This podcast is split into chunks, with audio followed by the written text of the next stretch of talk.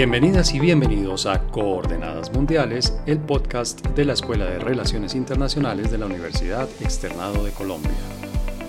Nuestra Cancillería cumple 200 años de haber sido creada. En estos dos siglos, el Ministerio de Relaciones Exteriores ha cumplido tareas fundamentales para nuestro país, algunas de las cuales han contribuido directa o indirectamente a la construcción misma del Estado colombiano. En la actualidad son muchos y muy diversos los temas que deben ser atendidos por los diplomáticos colombianos, desde las delimitaciones que aún están pendientes con nuestros vecinos, hasta la coordinación de esfuerzos para luchar contra el calentamiento global, pasando por la asistencia a los colombianos que viven en el exterior. Por supuesto, en este tiempo son muchos los funcionarios que se han destacado, bien porque han contribuido al desarrollo de la entidad o bien porque han enfrentado exitosamente coyunturas muy difíciles. Para analizar la importancia del servicio exterior, de la carrera diplomática y los desafíos que nuestra Cancillería tiene en la actualidad, nos acompañan tres diplomáticos de carrera. Desde Canadá, Mónica Beltrán. Desde Bogotá, Diego Cadena. Y desde Panamá, Camilo Vizcaya. A ver, no sé cómo comenzar a saludar, si saludo por rango, por edad, por confianza, pero pues qué pena, yo creo que todavía en mi generación seguimos dándole prioridad a las damas. Mónica Beltrán, hola y gracias por aceptar esta invitación a participar en Coordenadas Mundiales. buenos días, César, embajador Cadena, apreciado Camilo, es un gusto estar aquí con ustedes. Y bueno, ahora sí vamos obviamente por grado de importancia en la, carrera, por recorrido, en la carrera diplomática. Embajador Diego Cadena, gracias por aceptar nuestra invitación. No, César Alejandro, gracias a, ti y a la universidad por permitirnos eh, participar en este, en este programa de tanto interés y de tanta trascendencia para eh, tratar estos, estos temas. Eh, un saludo para Mónica en Canadá que debe estar pasando bastante frío y, contrario a ello, Camilo, que en Panamá estoy seguro está pasando un calor horrible. Yo estuve allá en esa embajada hace ya bastantes años, uno de mis primeros puestos. Yo creo que haciendo que cálculos rápidos entre la temperatura del ambiente en el que está Mónica y la que está Camilo Vizcaya, puede haber fácilmente unos 50, 60 grados centígrados. No sé si 50 o 60, pero yo le calculo que algunos 30, 30 40 debe haber. Bueno, Camilo, entonces desde ese calor este a veces un poco agobiante de Ciudad de Panamá, también muchas gracias por haber aceptado nuestra invitación. A ti, a ti César por la invitación, un saludo muy especial al embajador Cadena y a Mónica, a quien, con quien me lleno de orgullo estar en este espacio. Y solo para confirmarte acá estamos a 32 grados centígrados. Uy, uy, uy, y con una humedad alta me imagino, que hace más intensa todavía la sensación. así es, muchas gracias por la invitación. Bueno, pues les propongo que entremos en materia después de estos saludos, algunos gélidos, algunos cálidos, y veamos el tema de hoy de nuestro episodio de Coordenadas Mundiales que le dedicamos a los 200 años de la Cancillería que se celebraron hace más o menos dos meses, si no me falla la memoria. De hecho, hubo un, un episodio que le dedicamos a, a, ese tema en el momento pues, en el que se dio la celebración. Pero el día de hoy, pues además de hablar de los 200 años, de los dos siglos de existencia de la, del Ministerio de Relaciones Exteriores, vamos a hablar del servicio exterior. Pues la primera pregunta antes de entrar plenamente en materia es una de curiosidad de alguien que conoce como yo, que conoce muy poco la carrera diplomática, embajador. ¿Cuántos años pasan desde que una persona inicia la carrera diplomática hasta que llega al grado de embajador? César Alejandro, fácil. Eh, hoy, en el, con el actual régimen que tenemos en la carrera, eh, pasan 28 años desde que inicia la persona mm, tomando los exámenes de ingreso a, la Academia Diplomática hasta que mm, llega a, recibir el, rango de embajador, el ascenso, si no tiene ningún, ningún retraso, si no pide ninguna licencia, no pide ninguna disponibilidad. O sea, en el menor tiempo posible, 28 años. 28 años, bueno, es literalmente toda una vida. Bueno, por lo menos la mitad de una vida, pero sí es, sí es una carrera larga, por supuesto. No, no, no, literalmente te decía, es efectivamente toda una vida. Esto es, hay que entenderlo como una carrera eh, que es un proyecto de vida, no es, eh, no es una carrera para obtener resultados en el corto o mediano plazo. es, eh, es un proyecto de vida de servicio público. Claro, claro, sí, se entiende. Y bueno, más adelante vamos a entrar precisamente en ese tema de la carrera diplomática. Pero por ahora hablemos de los 200 años de la Cancillería, nuestro Ministerio de Relaciones Exteriores. ¿Cuál es la importancia de esta celebración? Quiero decir, es un aniversario más, eh, simplemente al 199 le agregamos un año y tenemos 200 y 201 creo que ya estamos a punto de cumplir y tenemos una cuenta muy digna de gracias Farid o realmente hay una, una, una significación especial de este bicentenario de la Cancillería? hay, una significación muy, muy especial. A ver, tomemos en cuenta, en realidad, pues la, fecha que, que, festejamos, celebramos, es, eh, es el, día siguiente a la, a la, generación de la, de la constitución de, de Cúcuta, de, de Villa del Rosario de Cúcuta. Eh, en octubre celebramos nuestros eh, primeros 200 años es, eh, es, un aniversario importante. La Cancillería a lo largo de, bueno, en realidad, oficinas de asuntos internacionales en Colombia existieron desde eh, el día siguiente del grito de la independencia.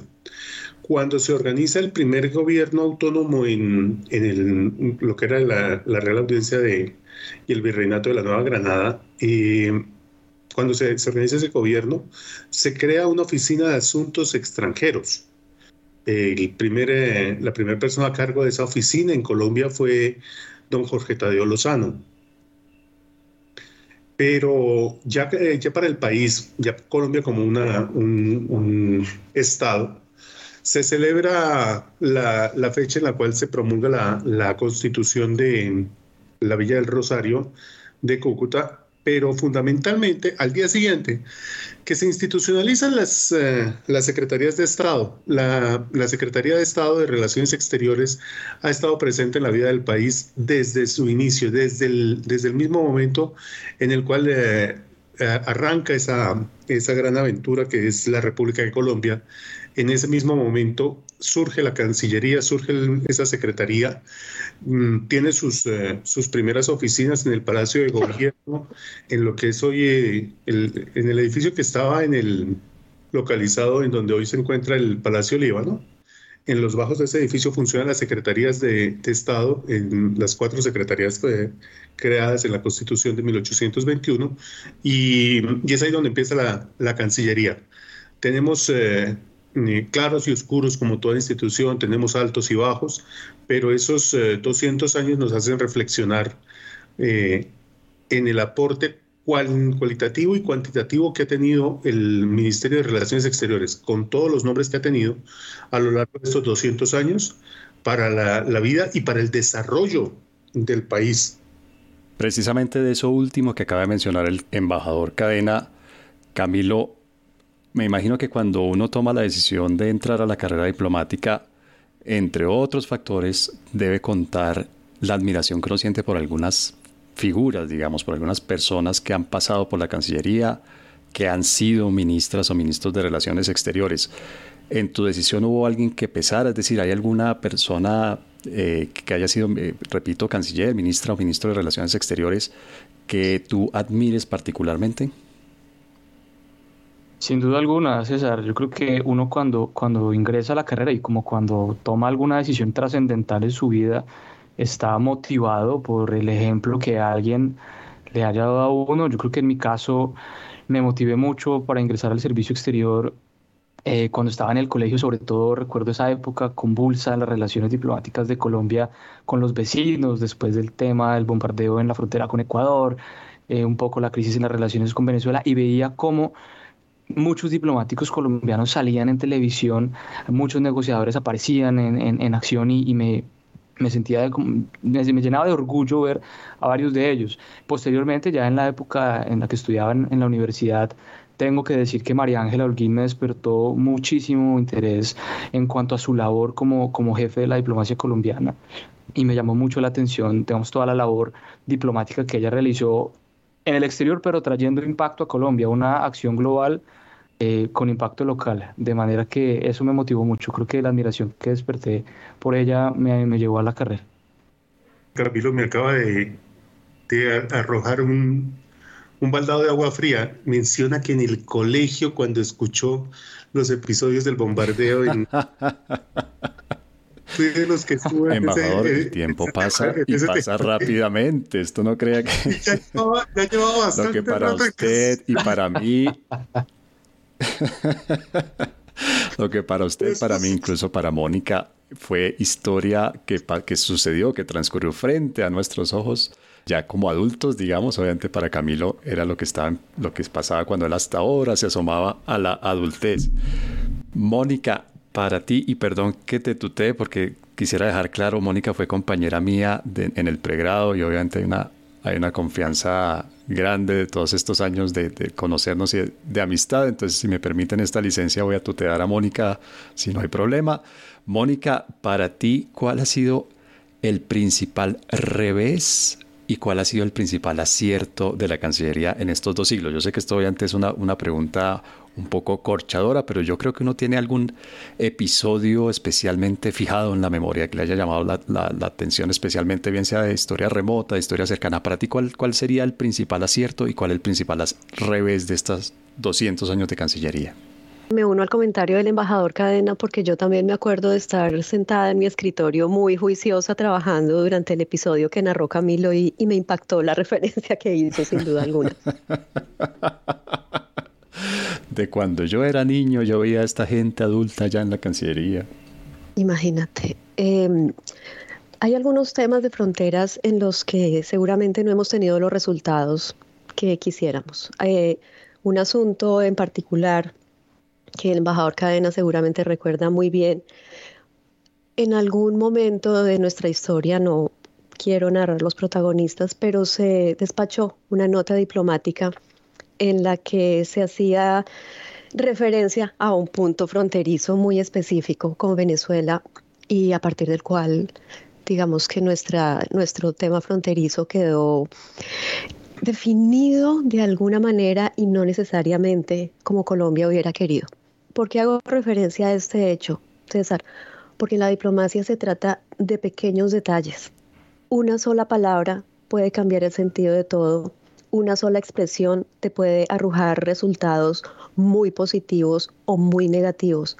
Por eso es que este es un oficio en el que hay que ser sumamente preciso, sumamente delicado y sumamente estratégico en todos los asuntos que se manejan.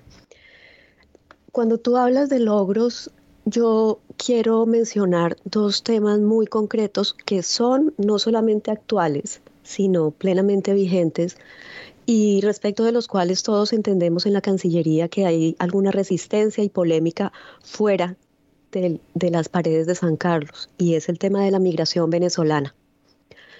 Ustedes y todas las personas que nos escuchan conocen muy bien la tragedia humanitaria que ha significado esto. Sin embargo, en 2018 hubo una gestión del canciller Trujillo, que en paz descanse, que fue silenciosa, que fue discreta, pero que fue sumamente efectiva. Y es que él se dedicó desde el primer día que llegó al ministerio a llevar adelante una gestión muy fuerte, tanto a nivel regional como internacional, pero sobre todo multilateral. Esta gestión se dirigió a reiterar la necesidad de que la comunidad internacional enfrentara y no solamente enfrentara, sino asumiera de forma compartida la que es hoy en día la crisis migratoria más grande que ha visto América Latina en los, en los últimos años. Si bien Colombia no estuvo en el escenario bajo la luz permanentemente, la gestión del canciller eh, Trujillo y, del Ministerio de Relaciones Exteriores finalmente se tradujo en el lanzamiento en diciembre de 2018 de un plan de emergencia para refugiados y migrantes de Venezuela. Fue el primer plan, o es el primer plan, que ha, ha aparecido en nuestro continente respecto a este tema. Este plan regional de respuesta de refugiados busca la coordinación y estrategia para responder a las necesidades de los venezolanos y asegurar la inclusión social y económica en las comunidades que lo reciben, porque solos no podemos. Los países de acogida de refugiados y migrantes necesitan o necesitamos de la ayuda internacional y como todo el mundo lo sabe, hay dos millones de, venezolanos en Colombia. Este plan regional de respuesta tuvo como resultado dos eh, conferencias internacionales de donantes en la cual no solamente se han vinculado muchos estados, sino organismos internacionales, organismos financieros internacionales. Este año va a ser la tercera conferencia. Ese es un punto que, repito, puede que la gestión de Colombia haya sido completamente discreta, como deberían ser las cosas en la diplomacia, pero ese ejercicio redundó en esto. Y también creo que hay otro enorme acierto en este sentido, que fue el lanzamiento por parte del gobierno del Estatuto Temporal de Protección para Migrantes Venezolanos, que no solo se concretó, sino que ha tenido unos desarrollos muy importantes desde el día en que se lanzó. Este aspecto, más allá de la importancia humanitaria, constituye verdaderamente un hito en la historia de la gestión de estos fenómenos migratorios. Y tiene un elemento adicional que quiero mencionar, y es que esta idea, César, germinó y fue impulsada en sus inicios por funcionarios de carrera que estaban en la Dirección de Asuntos Consulares y que se le presentaron al ministro Trujillo en su momento.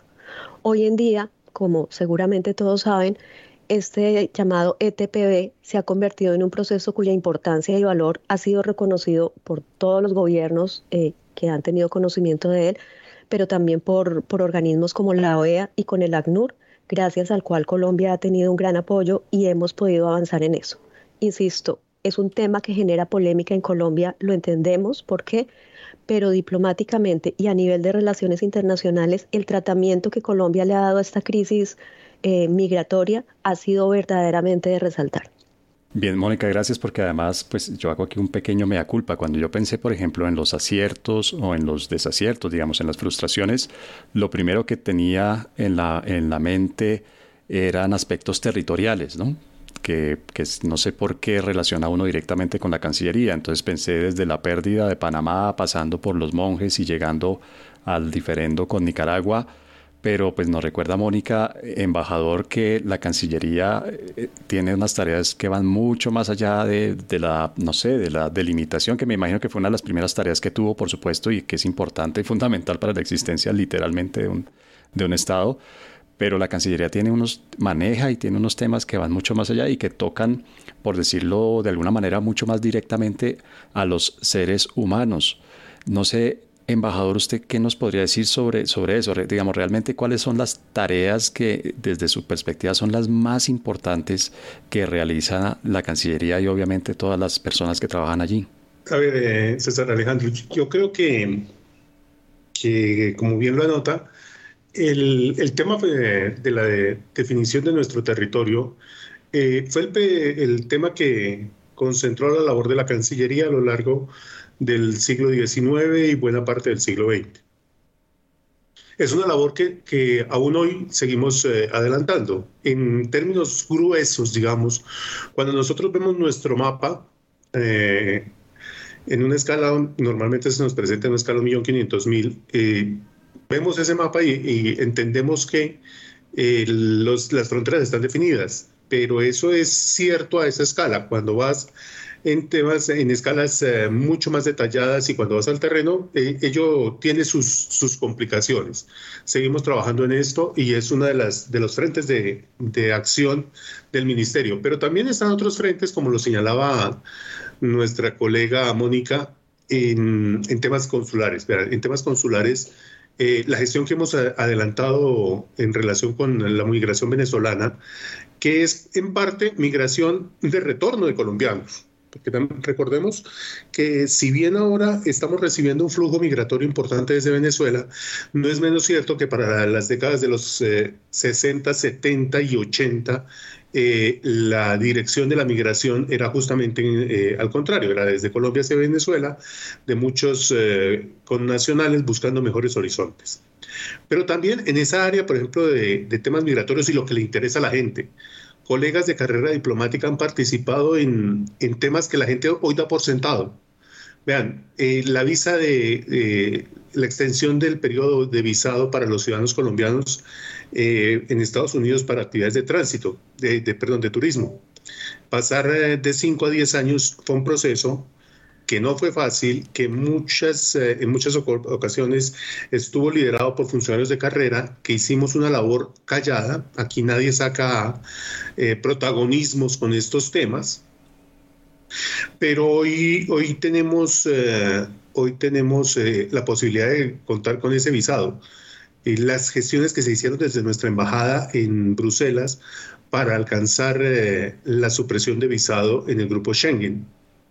Eso es otra gestión que hicimos y, pasa desapercibida, pero son gestiones adelantadas por los diplomáticos colombianos, igual la posibilidad de movernos por todo Sudamérica, solamente con nuestra cédula de ciudadanía gestión también adelantada por los colombianos. pero también podemos mencionar muchísimos otros temas, desde, la, desde los salones de la Cancillería, desde estas oficinas, funcionarios de carrera, por ejemplo, sacaron temas tan importantes para la agenda internacional como el tema del marcado de, de explosivos, y promover el tema de, del manejo de, la, creación de instrumentos jurídicos internacionales vinculantes en, para eh, prevenir el tráfico de armas pequeñas y ligeras. De, para, para que nos pongamos eh, una perspectiva, estas armas son las que usan en la calle la delincuencia. Y ese es un tema que puso Colombia en la palestra internacional. Y un tema que muy pocos eh, conocen, pero todos mencionan, los Objetivos de Desarrollo Sostenible, los ODS. El, tema de los ODS salió de la Cancillería de Colombia. El origen de esto, de este proceso, está en los salones del, del Palacio de San Carlos, del Ministerio de Relaciones Exteriores. Y así temas hay muchos. Mm, los diplomáticos abrimos mercado, los diplomáticos colombianos eh, creamos lazos de comunicación, los diplomáticos colombianos hemos participado en temas que van desde la explotación del espacio ultraterrestre. Entonces uno dice, uy, ¿eso qué será? El tema satelital. El que hoy, por ejemplo, la Internet, esto que estamos usando hoy, sea gratis, en buena medida se debe a la gestión de unos diplomáticos en Viena, en la tercera conferencia de las Naciones Unidas sobre el uso mm, pacífico del espacio ultraterrestre, cuando ustedes abren una lata de atún. Eso también un diplomático estuvo detrás de la asignación de esas cuotas de pesca para Colombia. Mm, la gente eh, normalmente asocia las marcas más reconocidas con eh, una procedencia desde el exterior y no es cierto. Eh, ese atún se procesa en Colombia, son fábricas colombianas con mano de obra 100% colombiana. Y podríamos mencionar así cualquier cantidad de temas y asuntos. Los, los temas, por ejemplo, que hoy, hoy la gente, muchos colombianos están trabajando en España y se benefician de un, de un instrumento muy importante, el tema de la, de la eh, posibilidad de tener los beneficios del acuerdo sobre prestaciones sociales. ¿Esto qué es? La pensión. la gente puede hacer valer el tiempo que pasó trabajando en Colombia valerlo en el, ante la Seguridad Social Española y se pensionan con las pensiones españolas, eh, trabajando allí. Entonces, todos esos temas han, han pasado por manos de funcionarios de, carrera diplomática a lo largo de muchas décadas. Estos son décadas y décadas.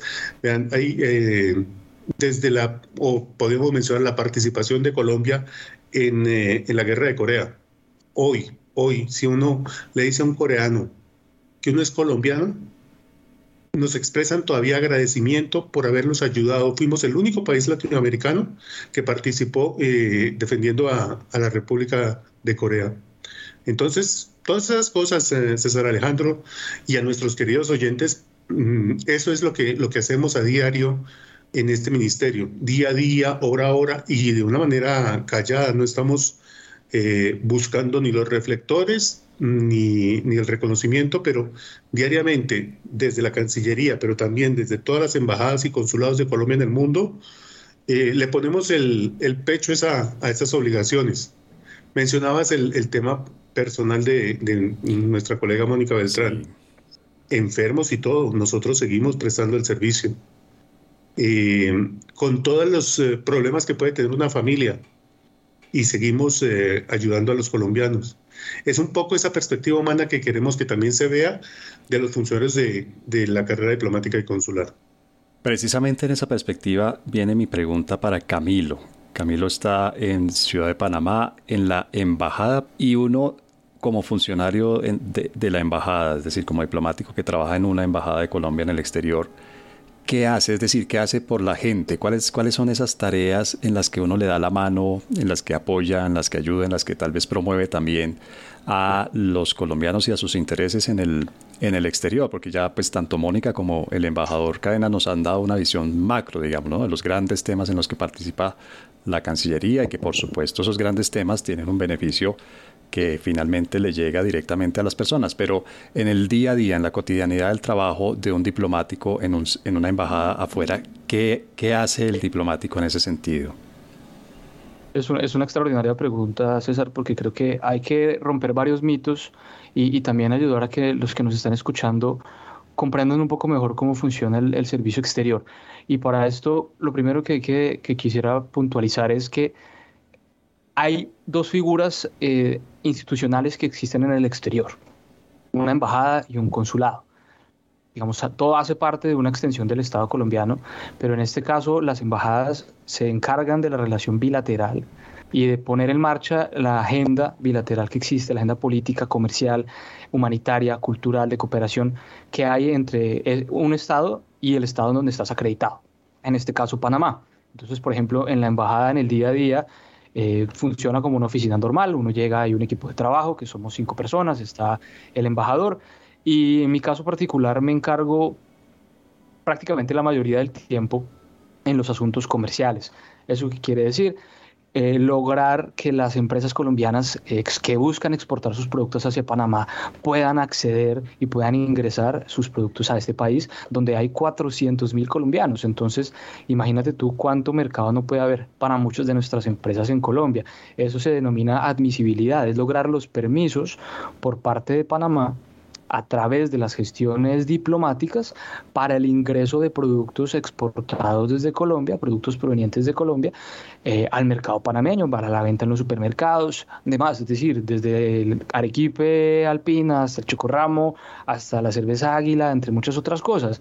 Y eso es muy positivo porque es dinero que al final de cuentas llega a nuestro país, que se devuelve y es el ingreso de muchas personas, de muchos empresarios, de muchos colaboradores de las grandes empresas exportadoras que va a sus familias. Entonces, esa es una labor muy importante que hacemos desde la embajada. Eh, por ejemplo, también tenemos lazos de cooperación con, los países, en este caso Panamá, pero las embajadas se ocupan también de fortalecer relaciones de cooperación. Es decir, Colombia ofrece o demanda ante ese país alguna necesidad en particular que necesite hacer o que quiera aprender a hacer, o también cooperación en, en asuntos de necesidades humanitarias, por ejemplo. Eh, hace algunos meses, como todos sabemos, tuvimos unas particularidades muy nefastas con, con los huracanes ETA e IOTA.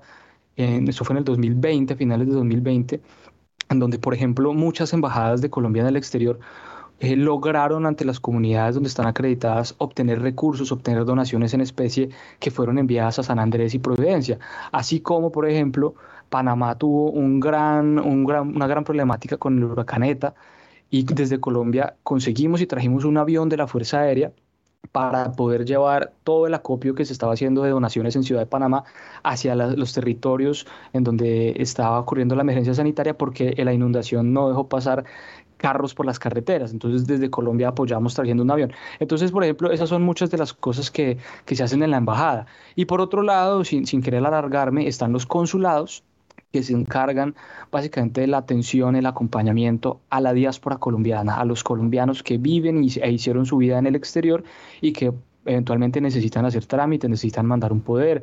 Tenemos muchos colombianos privados de la libertad en cárceles en el extranjero, entre otras cosas. Entonces, digamos que desde esas dos aristas se mueve el servicio exterior.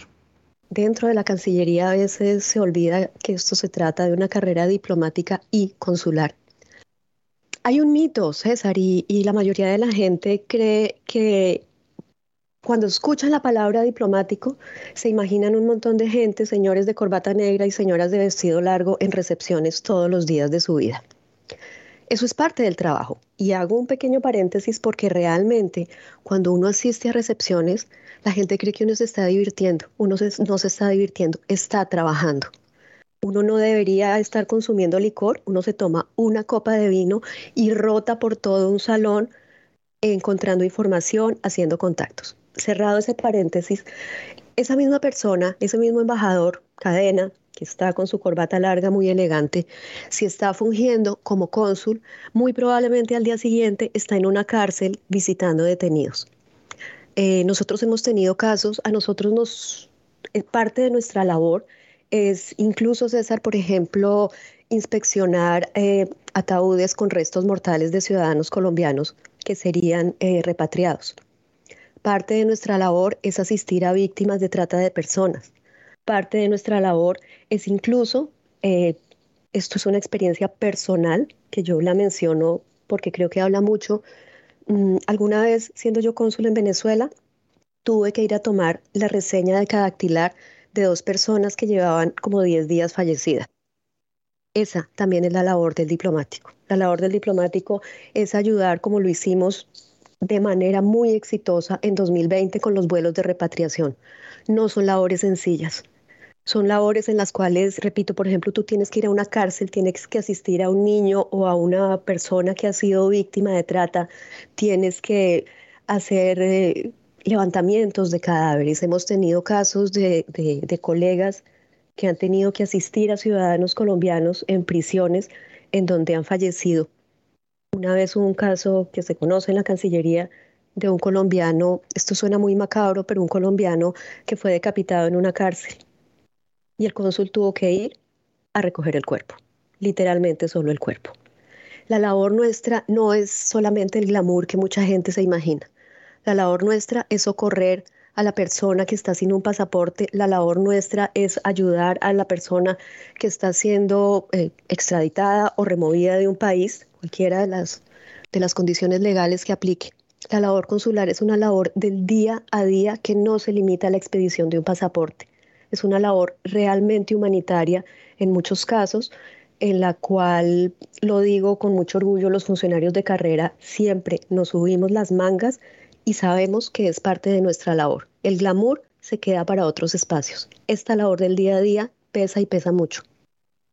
Bien, pues eso es importante también que la gente lo sepa, ¿no? Porque sí, efectivamente no tienes esa visión, como tú muy bien lo dices, glamorosa de lo que es el servicio exterior y de lo que es la diplomacia. Una de las regiones más relevantes, no solo en la coyuntura actual, sino también en las perspectivas a mediano y largo plazo para el orden mundial, es Asia. Como región, Asia resulta compleja, heterogénea y a la vez una plataforma ideal para un sinfín de posibilidades. Les invitamos a conocer nuestro diplomado en Economía y Geopolítica de Asia. Inscripciones abiertas.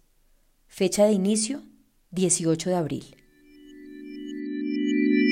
Embajador Cadena, Mónica, en la intervención con la que cerramos el primer segmento, nos hablaba de los diplomáticos de carrera además de pues, todo lo que nos han explicado ustedes, pero le, propongo que nos quedemos allí en este tema de los diplomáticos de carrera.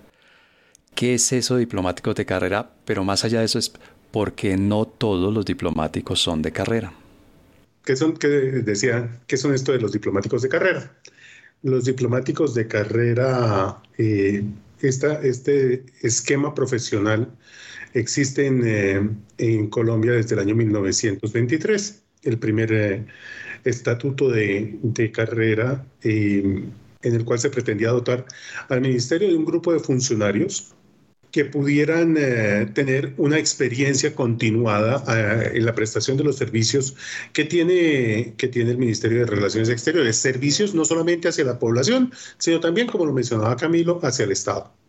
Esta, esta, este escalafón fue evolucionando, llegamos a, a la eh, administración del presidente Carlos Gerard Restrepo, eh, él emite un, un, eh, un, estatuto, un decreto con fuerza de ley, que es el primer estatuto ya comprensivo de normas de carrera, año 68.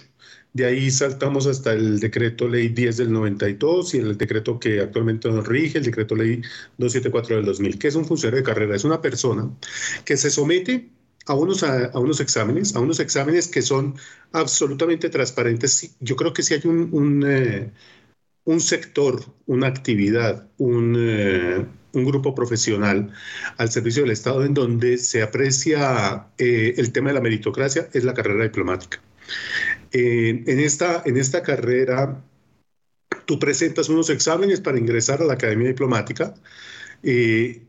Actualmente esos exámenes se están presentando en 12 ciudades del país, o sea, esto no está dirigido para, para personas de, Bogotá. y es, es, uno de los avances que hemos tenido en el ministerio en los últimos 30 años. Cuando yo ingresé, eh, ya hace bastante, bastantes añitos, el, el único sitio en el cual se hacía esta presentación de exámenes era aquí en Bogotá. Hoy ya, ya no es solamente Bogotá, 11 ciudades adicionales del país. Um, y uh, el sistema, esto funciona con un sistema automático, te registra y te da un código, un número. Con ese número te vas a identificar en el proceso de selección, con lo cual se garantiza la total transparencia, el total anonimato de la presentación de las pruebas. Entonces, es una persona que, un profesional que se, que se aviene a, esos, a, eso, a esas reglas del concurso, continúa a lo largo de décadas porque no son años, son décadas. Cada, cada año a nosotros nos hacen una calificación de servicios y cada vez que vamos a ascender tenemos que presentar unos exámenes adicionales. exámenes que no son fáciles y nos han ido, nos han ido cambiando las metodologías, se han ido fortaleciendo, siempre es posible mejorar, ah, pero es, es, un proceso que demanda en los funcionarios eh, esa, ese ánimo continuo de mejora en sus condiciones personales y profesionales. Ese es el diplomático de carrera. Es una persona que además trabaja de una manera desinteresada porque entiende que es un servicio público eh, y es una persona que eh, escoge la diplomacia como un proyecto de vida. Desafortunadamente, no somos muchos. Entonces, eh, ahí empieza, empiezan a generarse los problemas para la carrera diplomática. En total, hoy somos de 453 funcionarios eh, en el escalafón de la carrera diplomática, que tenemos que tener nuestras capacidades tanto en la planta interna como en las embajadas y consulados de Colombia en el exterior. Entonces no alcanzamos para cubrir todos los cargos.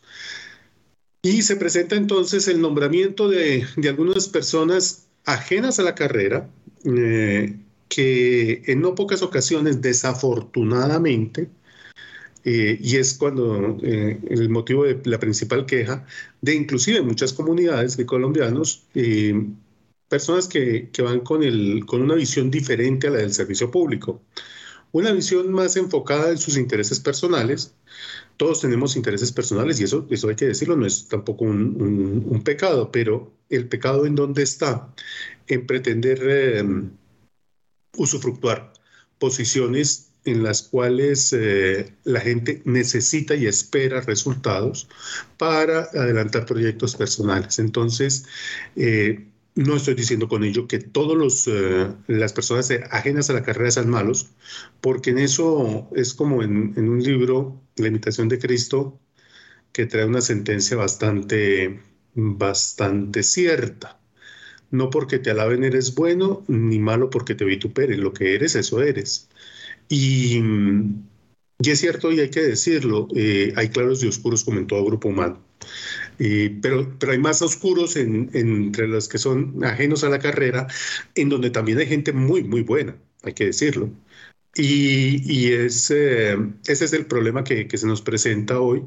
El diplomático de carrera eh, busca mantener esta, esta condición, se esfuerza día a día para eh, ser cada vez mejor, y, está sometido a un, proceso de calificación, lo cual lo obliga a, hacer, a, esforzarse por ser cada día mejor y dar un mejor servicio.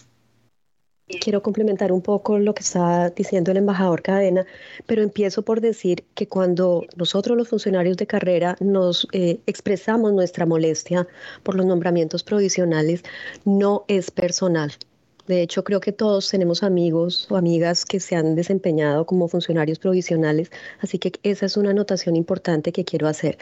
Pero además, quiero reiterar que el principio sobre el cual se fundamenta la carrera diplomática, como ya lo han expresado Camilo y Diego, es el mérito. Es decir, que quienes pertenecemos a, pertenecemos a ella nos hemos sometido al concurso público del cual Diego hablaba, las calificaciones anuales, pero más allá, haciendo énfasis en el concurso público, ¿esto qué significa para una persona que no tenga ni idea de lo que estamos hablando y quiera entender. El concurso público significa que la posibilidad de ser diplomático de carrera existe para todas aquellas personas en el país que cumplan con los requisitos básicos para ello y por supuesto que surtan con éxito las evaluaciones y los procesos. Es decir, es un espacio democrático e inclusivo al cual cualquiera de las personas que nos está escuchando puede acceder.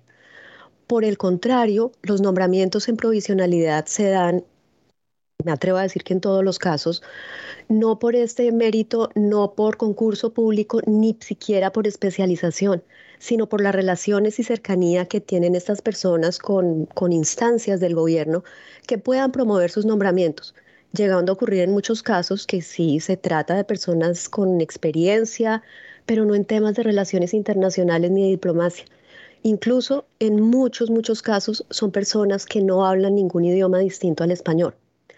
Con esto yo no quiero decir que no tengan las capacidades de aprender y, eventualmente llevar a cabo sus funciones. Pero lo que ocurre, César, es que se, se, ha conformado una dinámica extendida en casi todas las embajadas y consulados de Colombia de personas que tienen unas curvas de aprendizaje muy, muy prolongadas en el tiempo tiempo en el cual claramente el Estado tiene que responder por su obligación de remuneración salarial en un escenario en la cual ese mismo Estado no necesariamente recibe el servicio o los resultados que se esperan.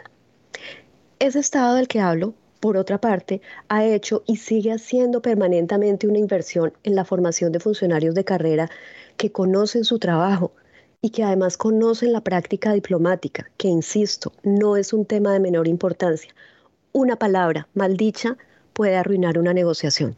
Y eso es algo que se aprende solamente con la experiencia y con el conocimiento que vamos adquiriendo.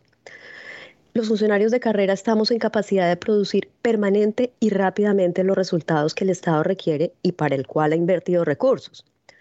Por otra parte, a diferencia de las personas nombradas en provisionalidad, los funcionarios de carrera tenemos dedicación exclusiva a este oficio. Nosotros no somos empresarios que paralelamente los hayan nombrado como provisionales en una embajada. No, nosotros nos dedicamos 100% a esto.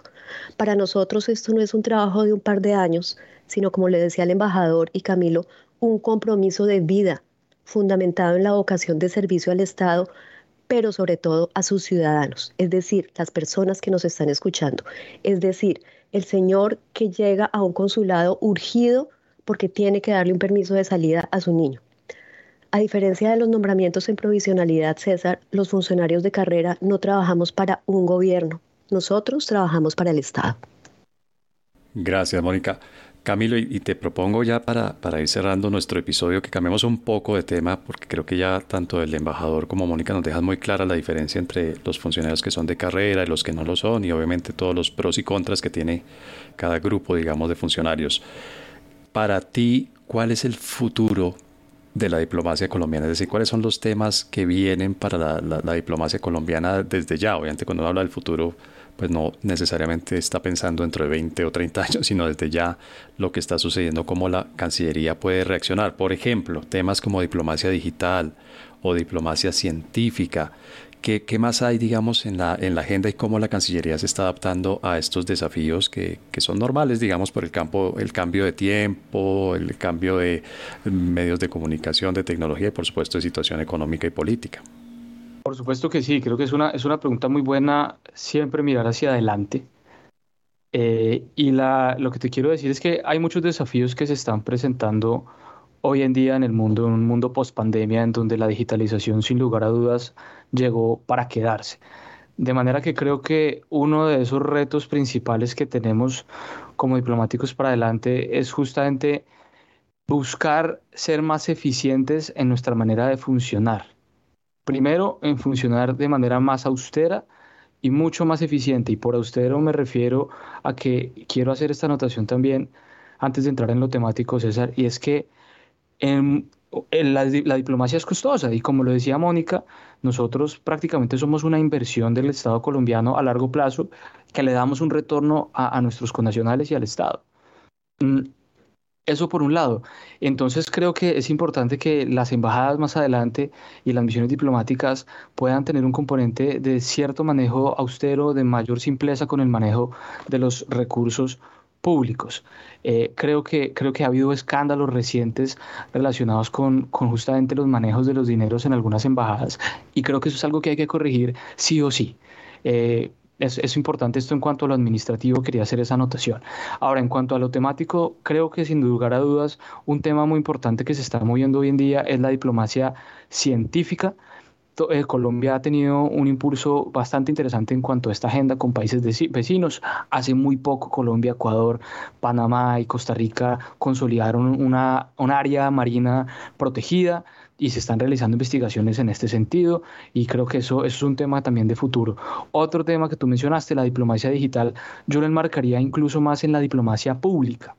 La diplomacia digital simplemente es hacer uso de las herramientas como las redes sociales para acercarse a un grupo de personas a una audiencia no tradicional, a una audiencia no oficial.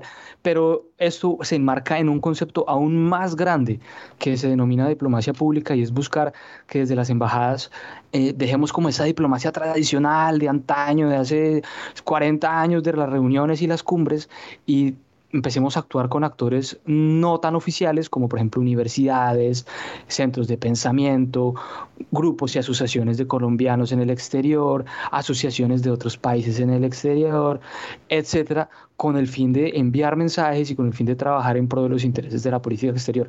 Eso se llama diplomacia pública y creo que hay que apuntarle muy fuerte a eso. Muchos países ya tienen divisiones en sus embajadas y en sus cancillerías de diplomacia pública. Muchos colegas de otros países son los encargados exclusivamente de la diplomacia pública. Entonces creo que, creo que en eso podemos actuar. Y un tercer punto, finalmente, para responder a tu pregunta, es importante trabajar desde la Cancillería para erradicar lo que se llama la paradiplomacia o esa diplomacia que ejercen o esa diplomacia, entre comillas, que ejercen muchos actores no estatales y no oficiales eh, y que ejercen influencia en el escenario internacional, pero que a veces se salen de las líneas de gobierno y que eso genera una disrupción en los mensajes.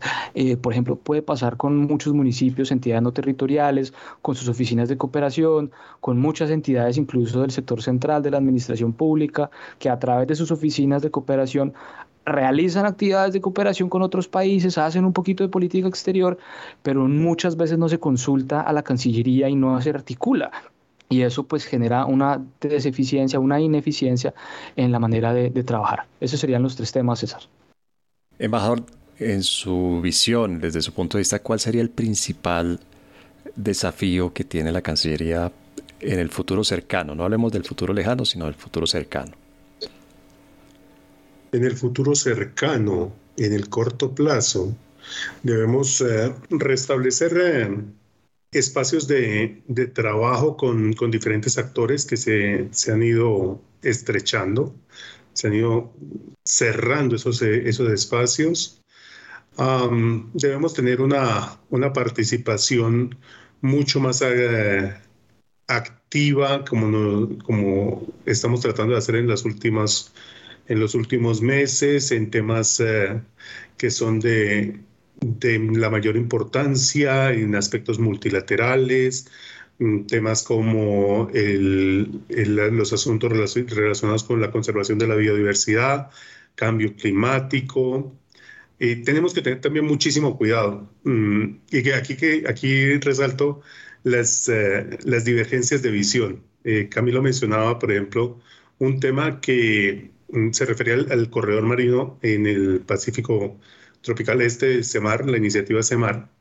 Y, y aunque uno en principio pudiera pensar, es una, una iniciativa eh, muy buena, ah, si uno la desagrega al, al, al, detalle, va a encontrar que eh, nos va a pasar, nos podría llegar a pasar lo que pasó en su momento con, con otras iniciativas eh, ambientales y es que por querer proteger un área muy importante, podemos estar eh, condenando al Pacífico colombiano a, recibir una cantidad de, contaminación eh, que no nos, ni nos imaginamos. O sea, es, tanto como tratar de pasar eh, todo el tránsito del Canal de Panamá muy cerca de las costas pacíficas colombianas con, lo que, con todo lo que ello conlleva. Entonces, eso son temas que hay que, tomar eh, muy en consideración.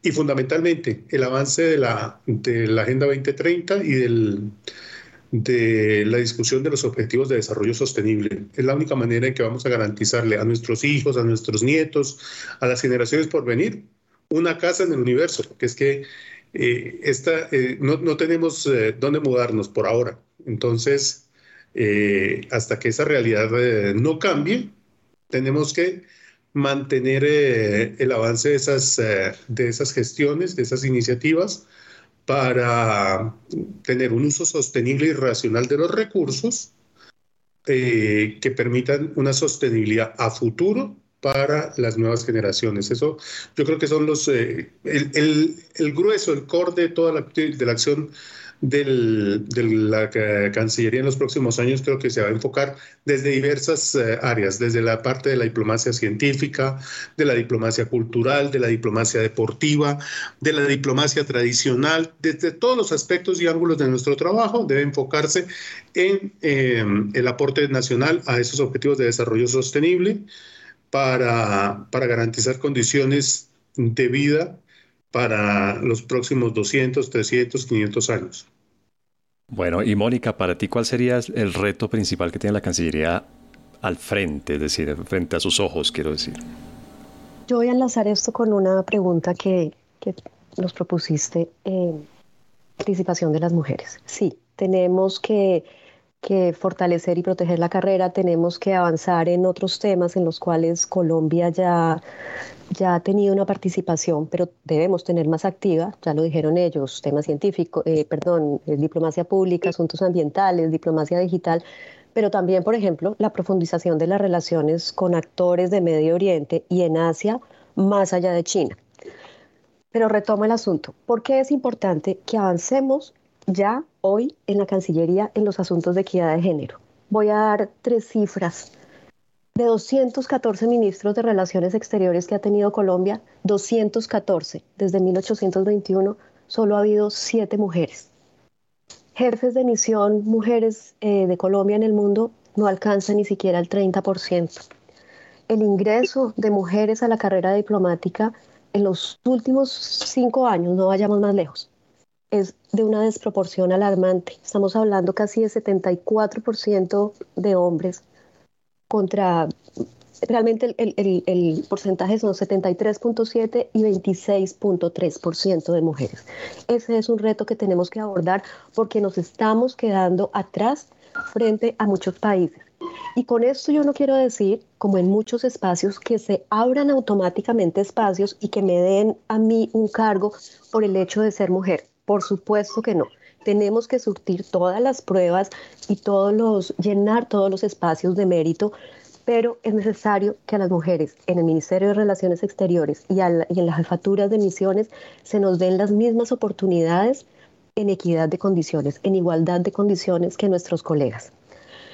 En el ministerio surgió el año, o empezamos a trabajar el año pasado, en una mesa de trabajo de equidad de género que surge como parte de las propuestas que hizo el sindicato del ministerio a, la administración. La mesa eh, opera con representantes de los funcionarios y de las organizaciones y de algunas oficinas. Yo, por ejemplo, soy la representante principal en la mesa de la Asociación Diplomática y Consular, presidida precisamente por el embajador Cadena. Este reto es interno, pero va a redundar en, en resultados en la gestión hemos sostenido un diálogo muy interesante y productivo con el actual director de la Academia Diplomática y le hemos hecho unas propuestas eh, sobre las cuales esperamos pronto una respuesta. Algunas de esas propuestas son, por ejemplo, establecer de manera oficial que la composición de los jurados para los exámenes de admisión sea paritaria también creemos que es importante llevar a cabo jornadas de capacitación para las mesas de jurados en temas como sensibilización para la realización de entrevistas bajo parámetros de equidad de género, incluidos aquellos relacionados con postulantes pertenecientes a la comunidad LGTBI. Hemos propuesto también mayor inclusión de funcionarias de carrera diplomática y consular en las actividades de promoción al curso de formación anual Y también eh, quisiéramos llevar a cabo una encuesta para funcionarios de carrera diplomática y consular dirigida a identificar posibles situaciones de sesgos de género en las entrevistas.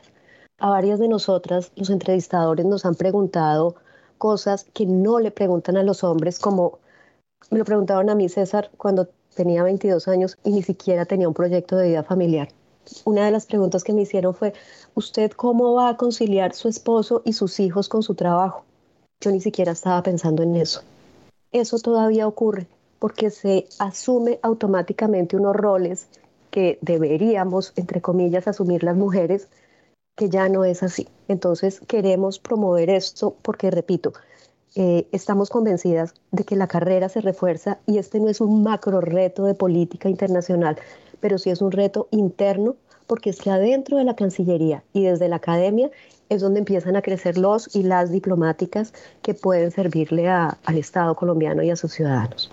Pues hay retos de todo tipo por lo que ustedes presentan, ¿no? es decir, los retos que pone el mundo visto en su conjunto, los retos de Colombia y su vecindario y por supuesto los retos internos de la, del funcionamiento y de la administración de la Cancillería de nuestro Ministerio de Relaciones Exteriores.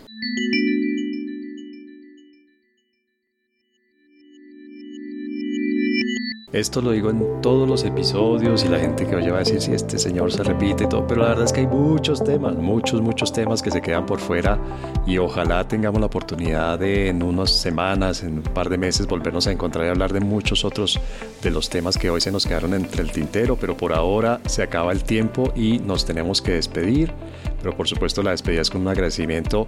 Embajador Diego Cadena, muchas gracias por haberse tomado este tiempo en su, en su día y habernos dedicado esta hora larguita para entender cuál es la importancia de la Cancillería después de 200 años de, creada, de fundada, y por supuesto qué es lo que está pasando y qué es lo que está ocurriendo en el mundo de las relaciones internacionales de Colombia. Embajador Cadena, muchas gracias. No, César Alejandro, gracias a ti por, por, esta invitación. Desde lo personal y también lo institucional como presidente de la Asociación Diplomática y Consular de Colombia, eh, para nosotros siempre es un placer poder atender estas, estas convocatorias, poder eh, desmitificar muchos de los eh, estereotipos que hay alrededor de nuestra actividad poder eh, contarle a los colombianos y en particular a los estudiantes y jóvenes profesionales sobre este que es un muy buen proyecto de vida. Vea, siempre, siempre lo digo, eh, esta es una, una actividad apasionante donde si uno se esfuerza, si uno se compromete, puede terminar decidiendo muchas más cosas que, que muchas de las grandes figuras nacionales. Y desde, no tiene que uno ser embajador, desde tercer secretario puede uno, eh, con esfuerzo, con trabajo, con dedicación, con preparación, llegar a influir en las grandes decisiones nacionales. Ese es el, mensaje que quisiera dejar. Eh, gracias a, a, Mónica, a Camilo por eh, participar en este, en este espacio y sobre todo gracias a los oyentes por permitirnos distraer su atención con estos eh, criterios, con estos conceptos, con estas ideas y estamos abiertos cuando ustedes gusten a tener esta nueva ocasión de referirnos ya a algunos temas en particular que se quedan siempre entre el tintero cuando se tratan estos eh, asuntos de manera general. Gracias nuevamente, César Alejandro. Señora ministra plenipotenciaria Mónica Beltrán, solo por curiosidad, ¿cuál es la temperatura en este momento en Ottawa?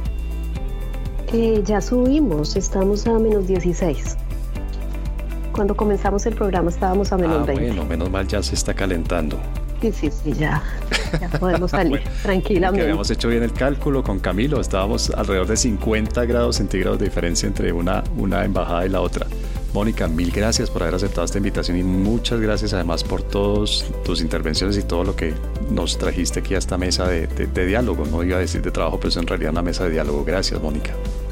No, querido César, gracias a ti. Para mí, eh, además de lo que menciona el embajador Cadena, la oportunidad de hablar de estos temas de una manera de una manera a la que todo el mundo pueda acceder, eh, es para mí siempre un gusto y una enorme alegría volver a la casa, porque más allá de funcionaria de carrera, yo todavía siento la facultad en el corazón, siento a mis compañeros de pupitre como tú en el corazón y para mí es un orgullo, así esto suene muy red social, decir todo el tiempo que soy Figri.